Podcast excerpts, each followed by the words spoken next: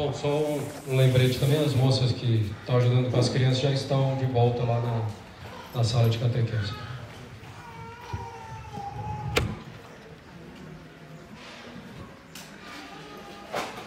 Muito bem. Em um dos opúsculos de Santo Tomás, que é o de, ente, de, de essência, sobre o ente e a essência, em um de seus opúsculos, Santo Tomás diz que um pequeno erro no princípio será um grande erro no fim.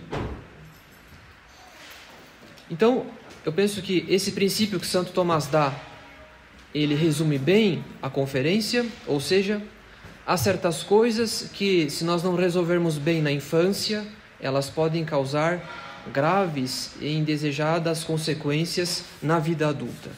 E isso diz muito respeito ao sofrimento.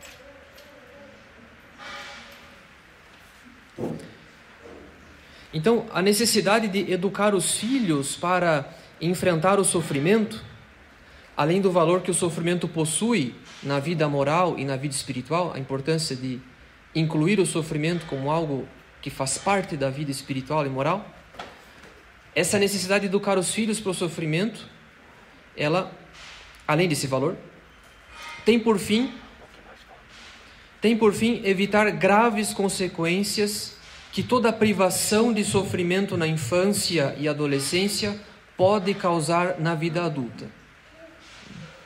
Então nós não podemos permitir que uma criança seja privada o tempo todo de sofrimento, isso terá graves consequências na vida adulta. Claro que não se trata de causar sofrimento, expor pura e simplesmente a criança, as crianças ao sofrimento. Porque o equilíbrio também é muito necessário nessa matéria. Os pais não irão expor de maneira até um pouco sádica as crianças ao sofrimento. Não se trata disso. É preciso incluir o sofrimento como algo que faz parte, mas com equilíbrio. Então, para compreender essa necessidade de educar os filhos para enfrentarem os sofrimentos da vida, é que eu irei abordar uma teoria em psicologia, que é a chamada teoria do apego, desenvolvida por um é, psicólogo é, inglês chamado John Bowlby, que faleceu em 1990. Então, a teoria do apego que é uma teoria amplamente aproveitada por psicólogos católicos. Quer dizer, ela foi inclusive até revisitada por outros psicólogos, mas é uma teoria amplamente aceita e amplamente aproveitada por psicólogos católicos.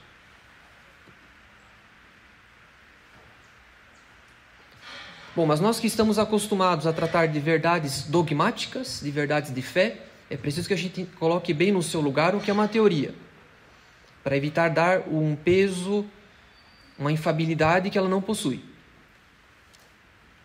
Então, na medida em que se trata de uma teoria, ela procura explicar uma série de efeitos, de eventos, de fatos, ligando-os a uma possível e provável causa. Tudo indica que esta seja a causa.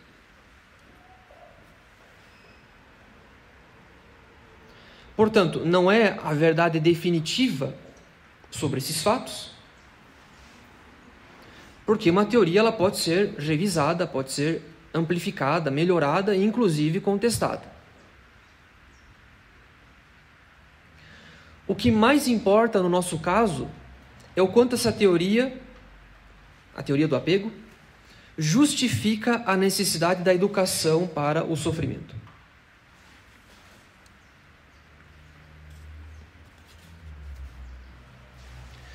Então, segundo um certo padre psiquiatra, a maior parte das escolas psicológicas concorda que a segurança do adulto tem suas raízes na segurança da criança, a qual se inicia com a relação que o lactente estabelece com a sua mãe, ou seja, desde muito cedo. Essa relação, se é normal, dará lugar a uma criança e depois a um adulto suficientemente seguro. Claro, quando aqui dizemos de segurança, estamos tratando de algo que diz respeito à virtude de fortaleza. Prudência também.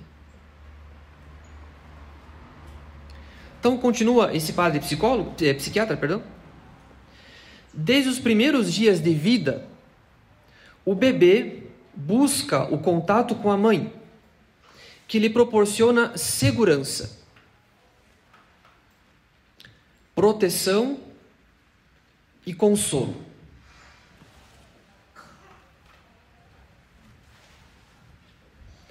Então, a mãe proporciona ao bebê segurança, proteção e consolo, especialmente nos momentos de ameaça. Em consequência, a criança, por sua vez, esforça-se por manter a proximidade com a mãe,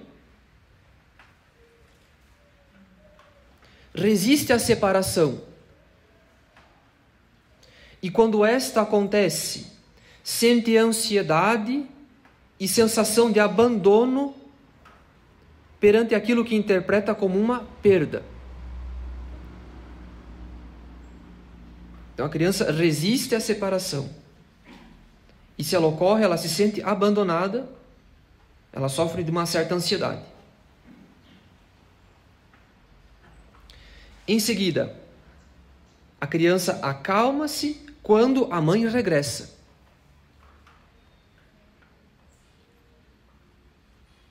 A criança serve-se da figura de apego, ou seja, a sua mãe, como base segura, um ponto de referência a partir do qual explora o mundo físico e social para depois voltar novamente a ela. Então, a partir dessa segurança que a criança tem na mãe, é que ela sente coragem para explorar o mundo em torno dela e depois retornar à mãe.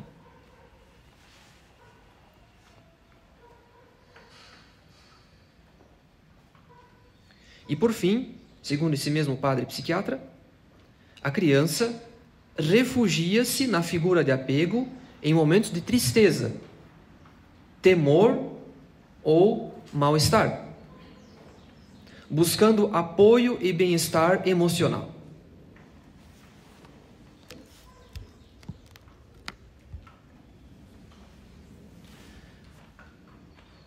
Então, isso significa que o desenvolvimento normal de uma criança necessita da presença da mãe enquanto apego seguro. Aqui, apego num bom sentido.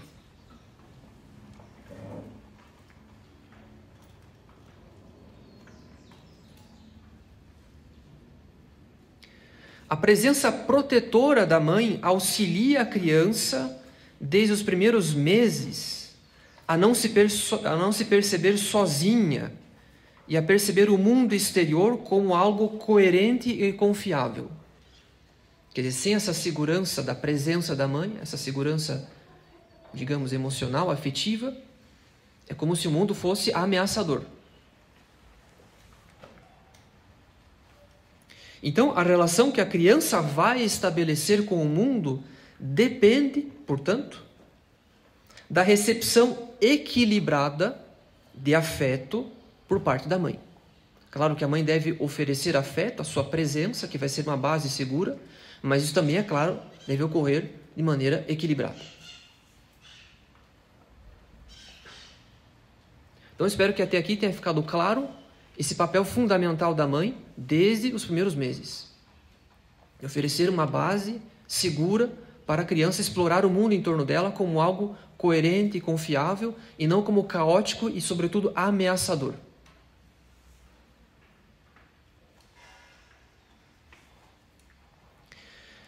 Mas, se por acaso a mãe não cumpre essa obrigação, não necessariamente por culpa dela, é claro, forma-se o apego inseguro. Até então eu havia dito que o apego seguro é algo positivo, faz parte, é normal, é bom. Mas, se a mãe não cumpre essa obrigação, vai surgir um apego inseguro. E esse mesmo psiquiatra, padre psiquiatra, ele cita três causas para esse apego inseguro. Quando a criança não se sente suficientemente segura. A primeira causa que ele detecta é a seguinte: quando não há uma mãe. Então, infelizmente, algumas crianças foram criadas no orfanato. Ou quando a mãe é excessivamente ausente e não consegue estabelecer esse vínculo afetivo com o bebê. Claro que eu fiz questão de usar o advérbio excessivamente ausente, porque ausências elas existirão. Algumas mães trabalham, mas quando existe uma ausência considerável da mãe e a criança não consegue estabelecer um vínculo afetivo com o bebê.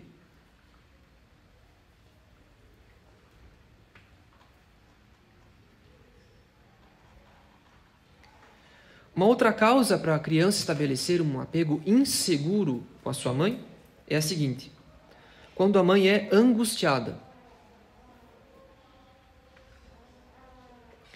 ao invés de ela ser uma como que uma esponja que vai absorver a ansiedade do bebê,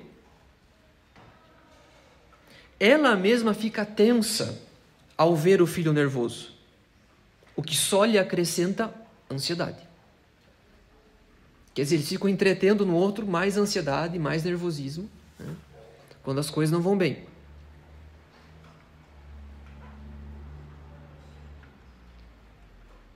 Então, não, não apenas é importante a presença da mãe, mas a presença de uma mãe que vai se esforçar para ter uma atitude mais virtuosa, eu diria. Né? Justamente para não transmitir mais ansiedade, mais nervosismo ao bebê. Claro que ao dizer isso, espero que nenhuma mãe fique ansiosa e nervosa e, ansio... e preocupada. Né? Nós estamos numa capela, então essas coisas se resolvem. E por fim, quando a mãe é, e aqui está o problema principal, quando a mãe é super protetora. Quer dizer, ela não deixa que o bebê fique nervoso e não lhe permite explorar o mundo. Quer dizer, em hipótese alguma, criança pode passar por algum momento, alguma situação de nervosismo, de sofrimento. Ela vai o tempo todo evitar qualquer exposição ao sofrimento. É uma mãe super protetora. Claro que há bebês, crianças, que exigem uma atenção especial em função de alguma, de alguma doença. Existem exceções. Mas, via de regra, essa superproteção na infância pode causar consequências bem amargas lá na frente. É preciso ficar atento a uma superproteção que não tem nenhuma causa proporcional. Então, quando a mãe é superprotetora, ou seja, não quer que o bebê sofra em hipótese alguma nada, então, diz esse mesmo padre psiquiatra, o bebê não aprende a suportar frustrações que possam acarretar sofrimento. Ele não aprende esse aspecto da realidade nem lidar com os estados de ansiedade.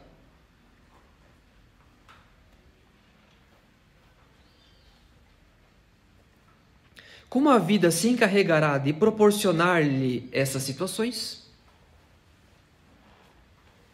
acabará desenvolvendo uma baixa tolerância à frustração.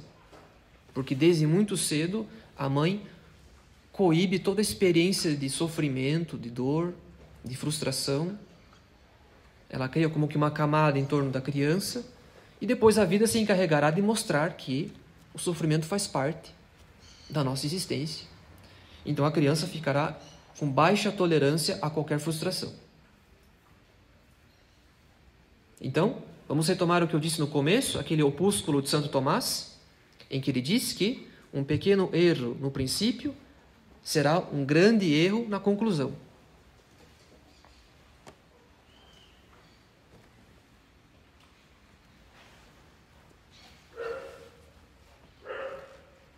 Se um engenheiro comete um pequeno erro de cálculo na construção de um edifício, lá sua, nas suas fundações, na sua base, imaginemos os erros que, que haverão à conclusão do edifício.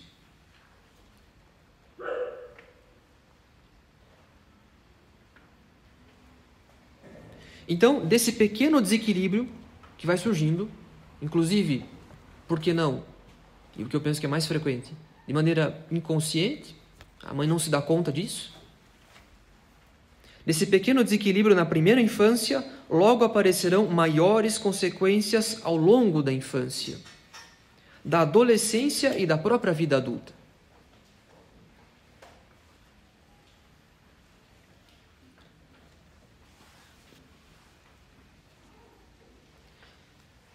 E quais são essas consequências que surgirão de uma má relação com o sofrimento? Primeiro, o sujeito continuará buscando o contato ou a proximidade com uma base segura, seja a mãe ou outra figura de apego substitutiva. Quer dizer, na infância, inclusive na vida adulta, sempre haverá alguém que servirá como figura de apego, e esse sujeito que cresceu com essa relação desequilibrada, ele vai parasitar outra pessoa em busca de uma segurança.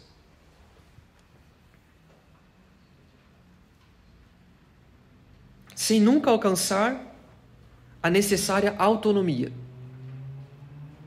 Então, uma dependência afetiva muito grande.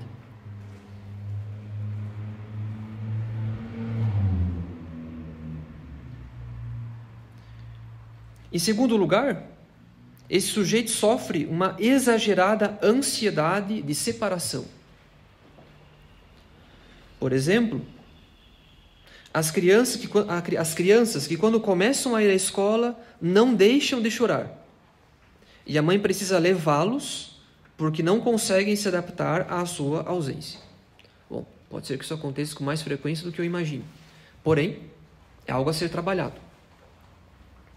A criança que não suporta ir para a escola porque ficará sem a mãe. Então, existe um apego muito grande da criança à mãe e um certo pânico de ficar sem ela por algumas horas.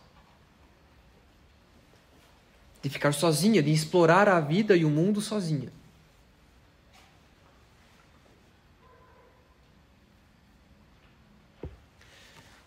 Em terceiro lugar, busca apoio emocional diante de qualquer problema porque não é capaz de gerenciá-lo sozinho.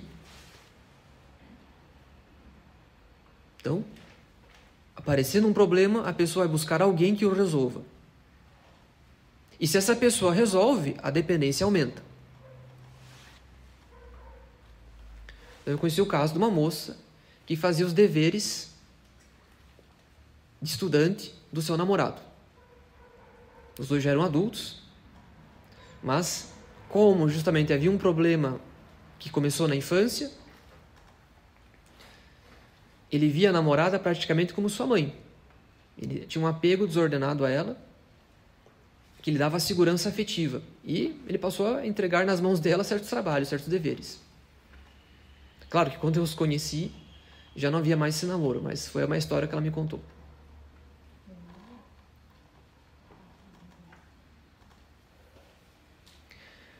Em seguida, esse sujeito desenvolve um baixo conceito de si mesmo, porque lhe ensinaram que não é capaz de fazer nada sem ajuda. Então, pode ser que alguém tenha percebido que essa pessoa é muito dependente dos outros, afetivamente, e alguém tenha lhe dito: você não sabe fazer nada sozinho, você depende dos outros para arrumar sua cama, etc. E lista as tarefas das quais a pessoa é incapaz de realizar sozinha, e aos poucos ela vai se convencendo: não, eu realmente não, não posso fazer nada sozinho.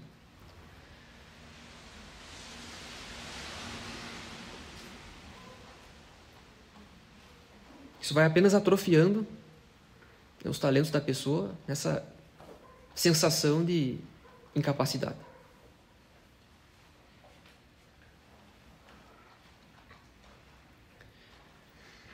Em seguida, apresenta dificuldade para estabelecer relações com os estranhos. Claro, uma dependência excessiva da mãe. Então, o estranho é uma ameaça.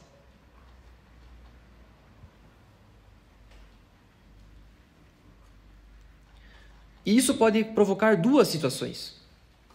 Claro que frequentemente a gente vê que as crianças, diante dos, das visitas, dos estranhos, elas ficam mais acuadas, têm mais medo.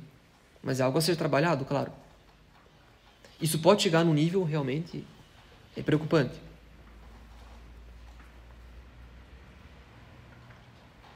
Então, essa dificuldade de estabelecer relações com os estranhos pode provocar duas situações. Então, relações de dependência patológica é uma personalidade dependente dos outros.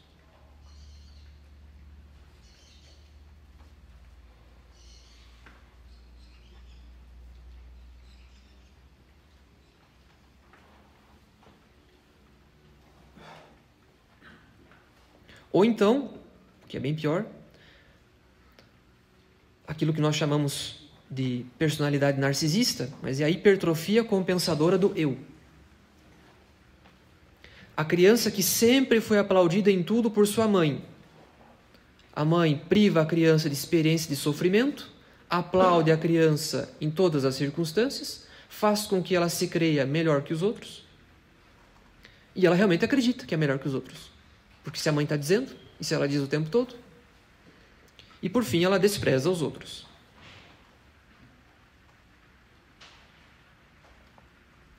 Mas, quando essa criança sai do ambiente familiar, não sabe estabelecer relações normais com seus iguais.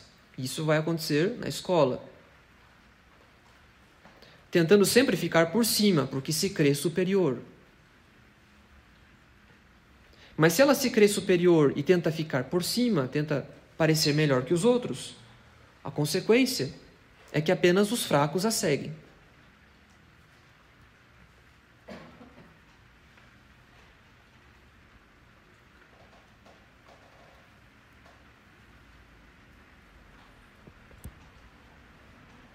Então, essa criança aparentemente, depois o adolescente, o adulto, aparentemente tem um eu forte sempre se impondo e humilhando.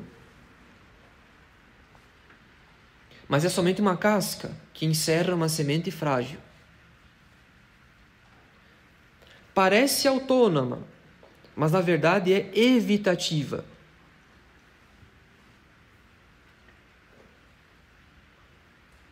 Por quê? Porque não sabe estabelecer relações de afeto, apenas de domínio. Como ela se crê superior, ela não consegue estabelecer relações normais de afeto, de amizade com o mundo em torno, desde a escola, por exemplo. Não, são sempre relações de domínio. Então, na verdade, não é um, um sinônimo de uma personalidade forte, muito pelo contrário. Isso mostra uma necessidade constante de autoafirmação, porque ela tem medo. Medo do que não seja verdade, que ela é melhor.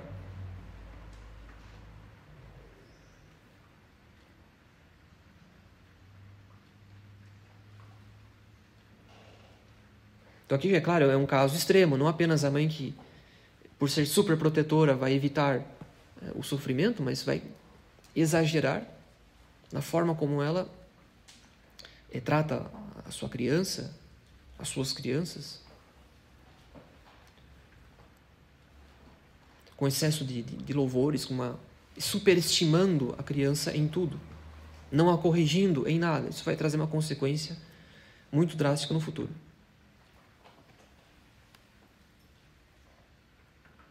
E por fim, segundo esse mesmo padre é, psiquiatra, uma consequência muito importante, esse apego inseguro, essa relação de insegurança com a mãe na infância, tem também repercussões na relação com Deus.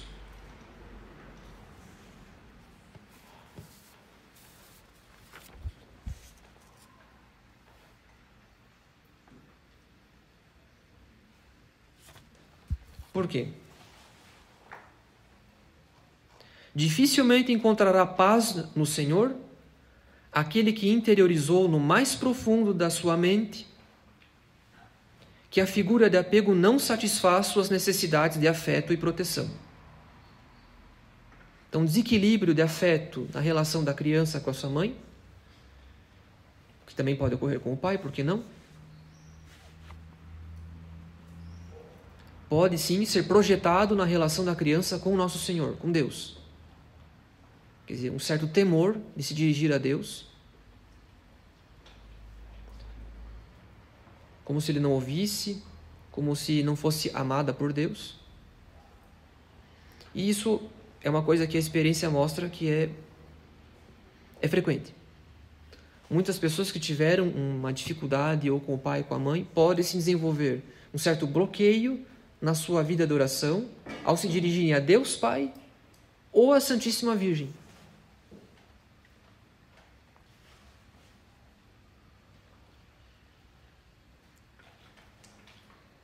Justamente, ela reduz Deus e a própria é, Virgem Maria à categoria de pai e mãe que a pessoa tem em mente, né, na, na, na sua experiência, ao conceito que ela tem de pai ou de mãe.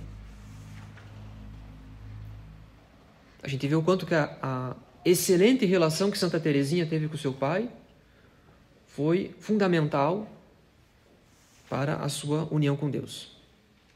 O quanto que para ela facilitou as coisas, acelerou as coisas.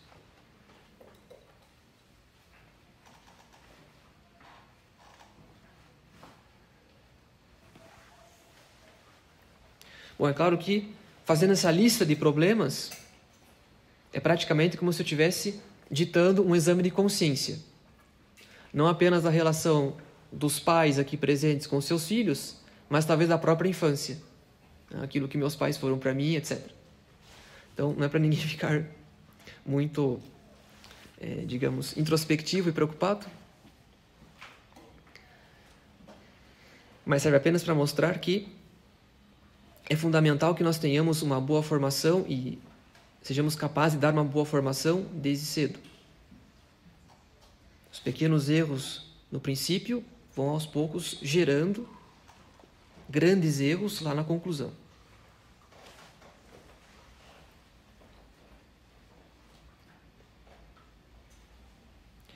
Bom, disso tudo, dessa leitura que eu fiz, esse autor, a gente pode concluir com grande facilidade que a educação das crianças depende não apenas da presença pura e simplesmente da mãe.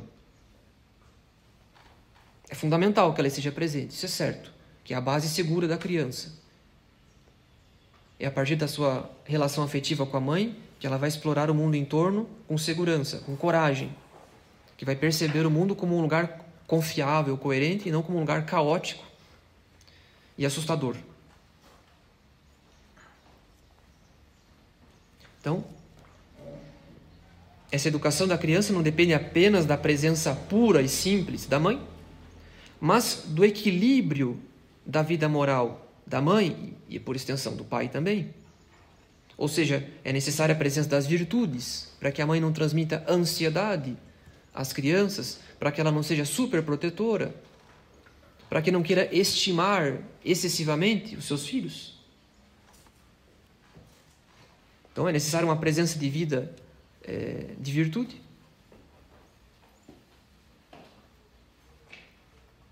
E da aceitação por parte dessa mãe, e por extensão do pai, dos sofrimentos que a criança deverá enfrentar.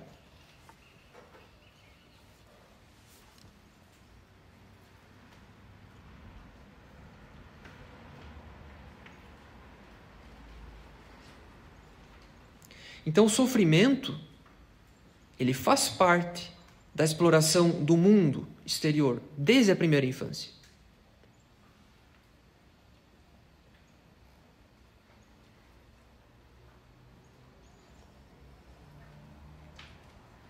A mãe não deve impedir o seu bebê, a sua criança, que ela sofra o que quer que seja. Né? Quer dizer, impedir toda forma, o tempo todo, de sofrimento. Mas é como eu disse, se porventura uma criança necessita de uma atenção particular, bom, isso é uma exceção. Mas via de regra, a gente precisa entender que o sofrimento faz parte dessa exploração do mundo desde cedo. Então, qual que é a função da mãe? Qual que é o seu papel?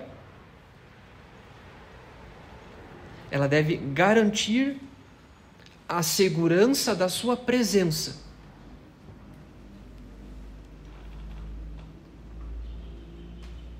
para que assim ela tenha coragem de explorar o mundo em torno dela.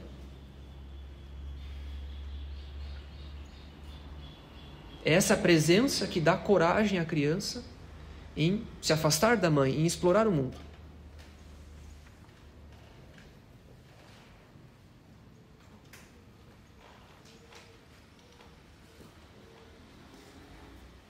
Então, é como eu disse no começo, não são os pais que irão causar o sofrimento, que irão expor, conduzir a criança ao sofrimento, a título de, sob a desculpa de educação. Não é necessário isso. A vida se encarregará de dar os sofrimentos para nós todos. Não precisa a gente fazer um quartel em casa. O quartel é o mundo aí fora.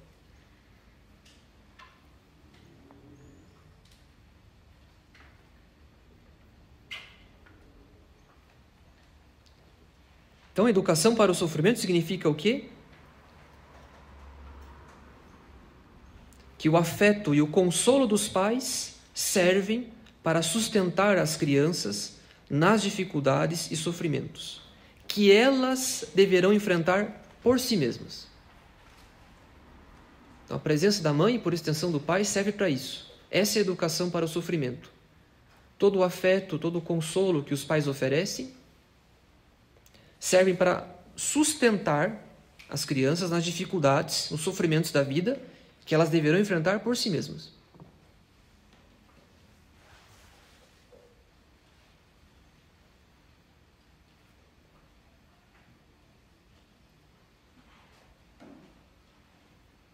Então, a educação para o sofrimento significa que os pais devem habituar a criança a conceber o sofrimento como algo normal da vida da vida deles também, não só da nossa.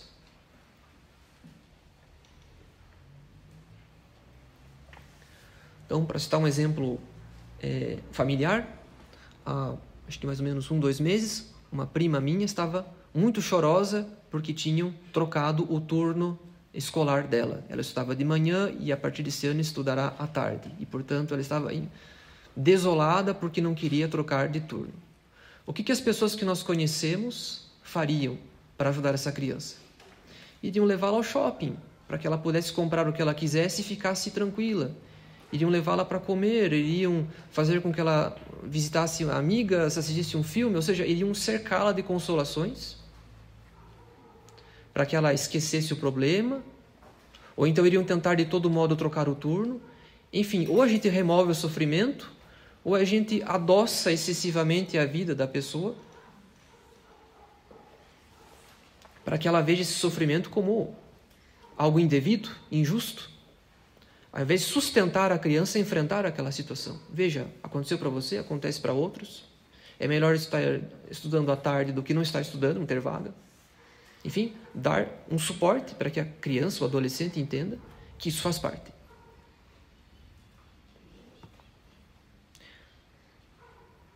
Nós não podemos embriagar, por assim dizer, as crianças de consolações de, de afetos também. Ou então, a todo custo, querer remover o sofrimento. Mas ensinar a criança a enfrentar o sofrimento como algo estrutural, normal da vida. E enfrentar esse sofrimento com tranquilidade. Quer dizer, vai passar essa situação. Ela não é para sempre. Todo mundo já passou. Eu também já passei. Então, fazer com que a criança encare aquilo como algo, algo normal, ou seja, com tranquilidade. É assim mesmo. Não é a minha vida que será um paraíso. E, portanto, enfrentar os problemas, as dificuldades, os sofrimentos com coragem. Então, cabe a mim também me submeter a isso, já que é normal.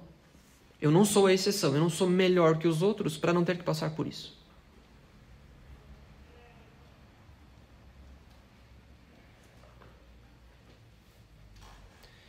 Então, ainda que a teoria do apego trate da relação da criança com a sua mãe, como base segura, desde os primeiros meses, cabe sobretudo ao pai, chefe da família, não permitir que a mãe absorva o filho com seus afetos. A tendência natural das mães é dar muito afeto. Então é claro que o pai deve vigiar como chefe da família, se não é excessivo. Porque a tendência dele justamente não é essa.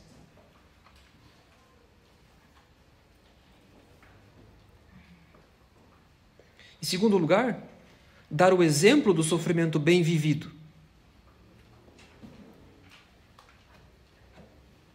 Quer dizer, alguma história edificante que sirva para a criança de motivação para que ela também enfrente os seus sofrimentos.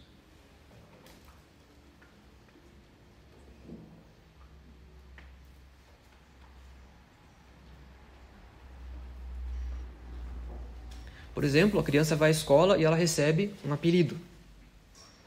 Então ela volta para casa muito triste porque ela não concorda, não gosta. Então cabe ao pai dizer: Olha, também tive tal apelido, aconteceu isso comigo.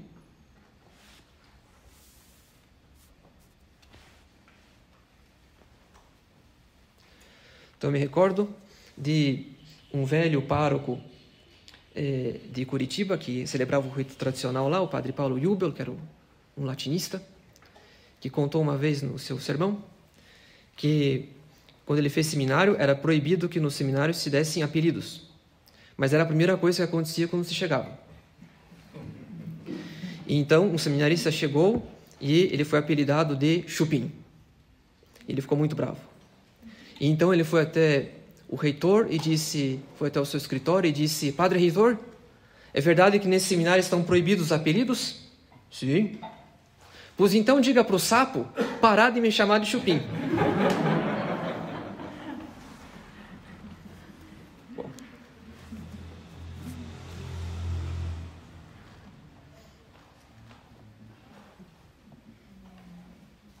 Então tem que dizer para a criança, olha, quando eu era seminarista, me chamavam de sapo. Normal.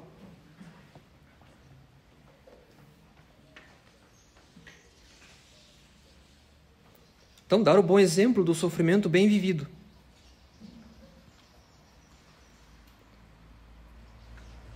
Assim como certas correções, certos castigos medicinais. Quer dizer, impor um limite.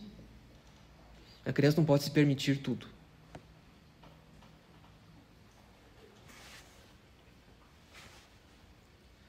Por outro lado, também cabe ao pai não humilhar a criança em seus fracassos sob o título de educação sofrimento, eu vou piorar a situação e, diante de um fracasso, eu vou expor diante dos olhos da criança o quanto que ela foi fracassada naquela situação.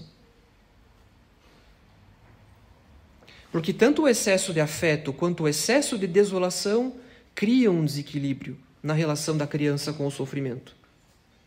Quer dizer, é, é ao retornar ao seu mundo, à sua casa, à sua família, que ela precisa desse consolo, diante de uma situação difícil ou nova para a criança, para que ela encontre recursos a fim de enfrentar aquela situação.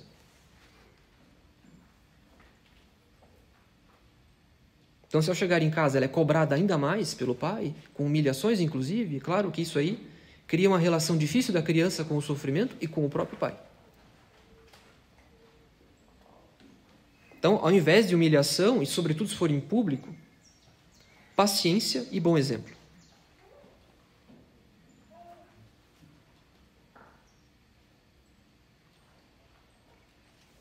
E já que falamos de educação para o sofrimento, é normal que a gente se lembre de histórias de infância, de histórias dos nossos antepassados. Mas é preciso tomar cuidado em não fazer da educação do tempo dos nossos avós e dos nossos bisavós como um modelo absoluto. Quer dizer, não é porque é anterior aos anos 60 que tudo ia bem, obrigado. Por quê? Porque, em muitos casos, as dificuldades da vida no tempo dos nossos avós, frequentemente, fez com que eles se tornassem pessoas mais rudes, mais severas com os filhos.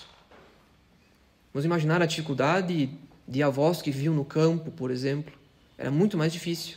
E tendo muitos filhos, era normal que um outro fosse esquecido, o dia do seu aniversário fosse esquecido, não, não ganhassem presentes.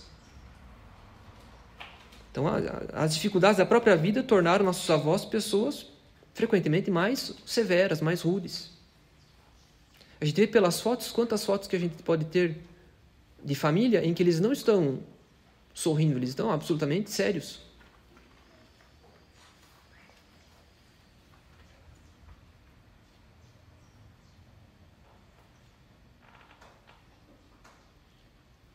Além disso, havia uma tendência antigamente em os pais esconderem seus afetos dos filhos, não dizerem que amavam, que os amavam, não demonstrarem afeto. Para que os filhos vissem os pais unicamente sob essa relação, sob esse aspecto de autoridade. Por exemplo, São Pedro Julien Aymar, foi um sacerdote francês do século XIX, ele conta que ele jamais abraçou a mãe dele. E sempre, claro, naquele tempo e até um passado não tão distante, os pais só chamavam os filhos de senhor, senhora. Perdão, perdão. Os filhos só chamavam os pais de senhor, senhora. Então, no tempo dos nossos avós, bisavós, era comum que não se demonstrasse afeto aos filhos para não perder a autoridade. Sob o título de não perder a autoridade, havia uma relação excessivamente austera em casa. A minha bisavó me contava que ela cortava as unhas do pai dela. Hoje, se a gente pedir isso a uma criança, ela vai ligar para algum órgão público e nós iremos presos. Por maus tratos. Então, o que para ela era absolutamente normal, essa relação servil com o pai, para nós é algo muito exótico.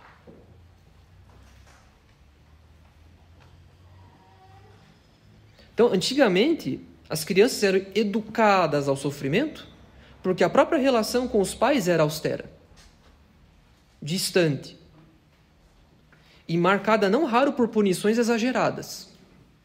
Às vezes a punição não era proporcional, era humilhante também.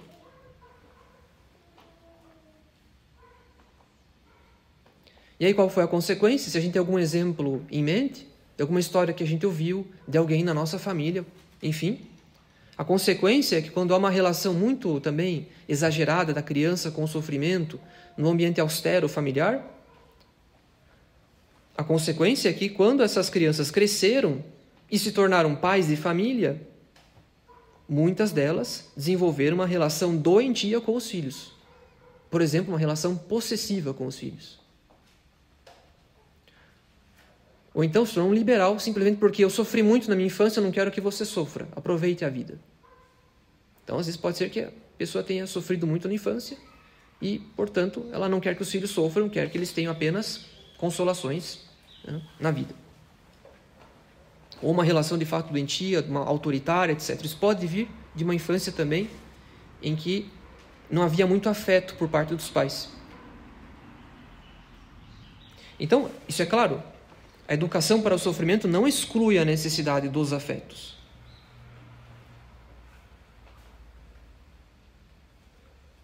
Educar para o sofrimento não é excluir afetos.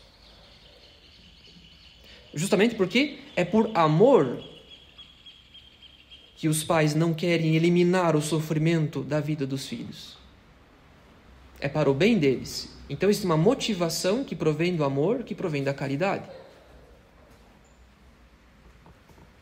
Não é apenas para criar um, um exército, militares em casa.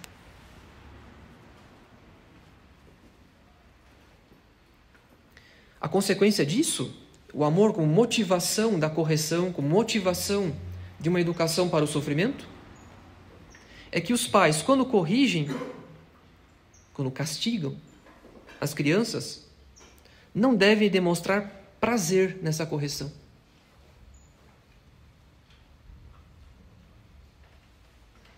As crianças não podem se sentir desprezadas, humilhadas quando corrigidas.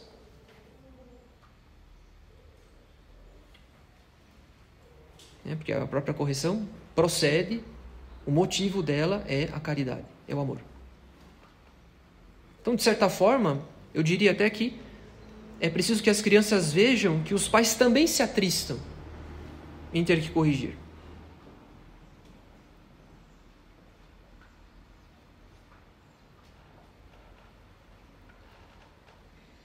Eu penso que uma, duas gerações atrás das, da, da nossa,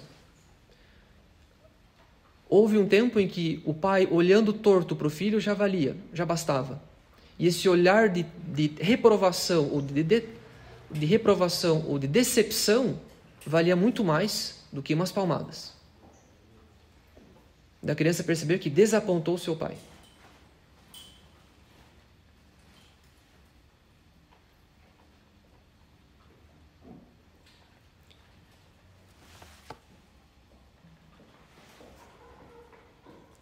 E é por isso que a gente pode muito bem, à guisa de conclusão, aproveitar tudo isso que a gente viu agora e enraizar na relação da Santíssima Virgem com Nosso Senhor. Eu falei muito de presença da mãe nos sofrimentos do filho. Essa presença reconfortante. Esse apego seguro. A gente vê a Santíssima Virgem conduzindo o seu filho até a circuncisão e depois presente nos demais sofrimentos da paixão. A gente vê a mãe dos filhos de Zebedeu pedindo um lugar de glória à direita e à esquerda de Nosso Senhor, o que ela não pediu para si. Então, de fato, o refúgio das mães, dos pais, é a Santíssima Virgem, que também sofre, mas que não é por causa do sofrimento que ela vai ou ela mesma fugir, ou então dissuadir seu filho que sofra.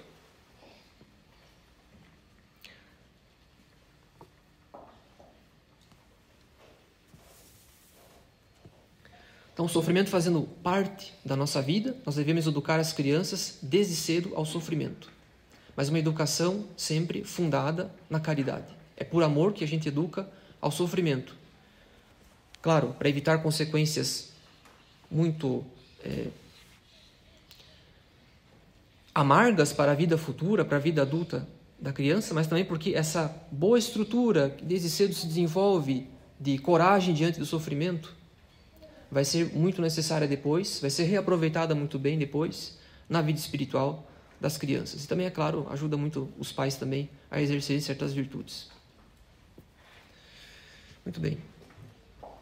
Eu não sei se alguém quer perguntar alguma coisa.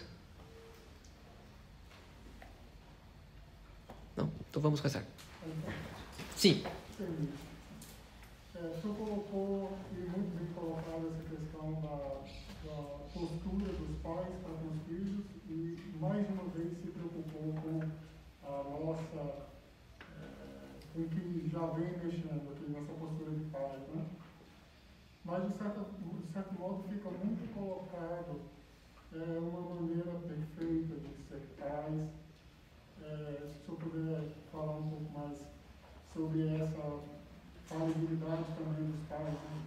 de que é, é, a gente vislumbra esse caminho perfeito na educação do afeto para com os filhos, mas como nos colocarmos sem também exagerar na cobrança é, de um afeto perfeito que nós não temos. Sim. Bom, a questão de dar o afeto de modo equilibrado aos filhos, é isso é a pergunta? Exatamente, é. Como dar o afeto de modo equilibrado para os filhos, sendo que na maioria dos, se não 100%, o afeto do, do adulto não é perfeito. Sim. Isso diz tudo a ver com a própria espiritualidade sacerdotal. O sacerdote precisa viver em si aquilo que ele vai depois aplicar nos outros. Se ele não tem mortificação, como é que ele vai ensinar mortificação? Então, por isso que eu disse que não é só dar afeto, mas a presença de, uma, de um afeto ordenado supõe também é, um combate espiritual próprio, né? Como eu, quando eu citei, por exemplo, o caso de uma mãe que, por ser muito ansiosa, ela pode, eventualmente, se ela não corrige isso, e se é excessivo, se é exagerado, pode causar, pode aumentar a ansiedade do próprio bebê. Né? Então, é claro que pressupõe uma, uma vida espiritual, que no, no caso de vocês em algum grau já existe. A gente precisa ficar muito, é, digamos assim, excessivamente preocupado, né? Quer dizer, no caso de você já existe vida espiritual. Cada um a seu a seu modo, é, a seu grau já tem vida de oração, já percebe os problemas.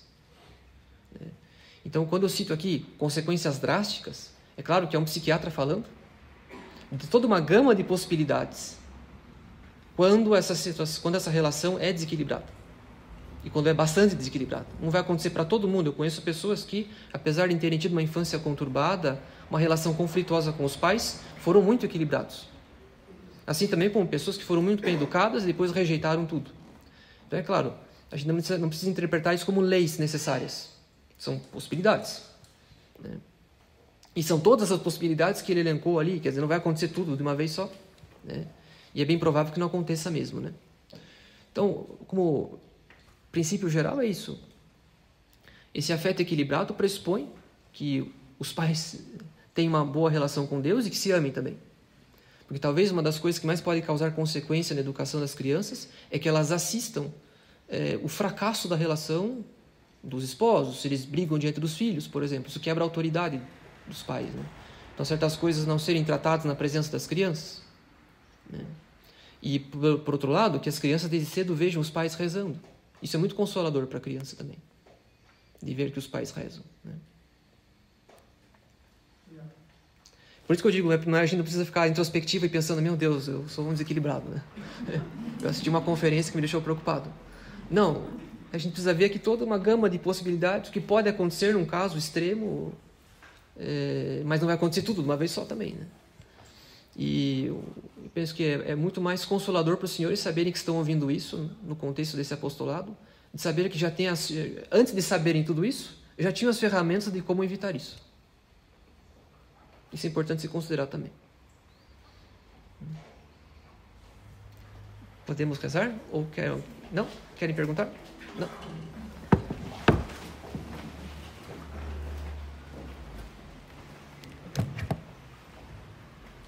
Em nome do Pai, do Filho e do Espírito Santo. Amém.